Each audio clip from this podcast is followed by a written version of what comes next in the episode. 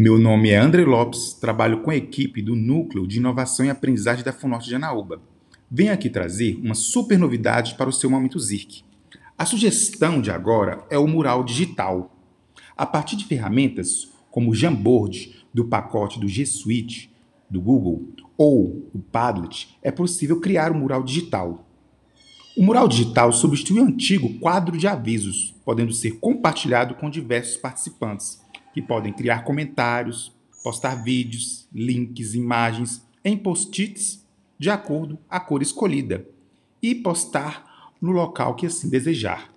O mural digital pode ser utilizado de diferentes formas dependendo do objetivo do professor. Uma pergunta geral pode ser lançada com um desafio para ser postado algo e solicitar aos alunos que interajam com as postagens dos colegas, comentando o que acharam, se concordaram ou não. Essa é uma forma de interação entre os alunos. Professor, defina seus objetivos com a sua aula e solte sua criatividade, explorando as múltiplas possibilidades da ferramenta.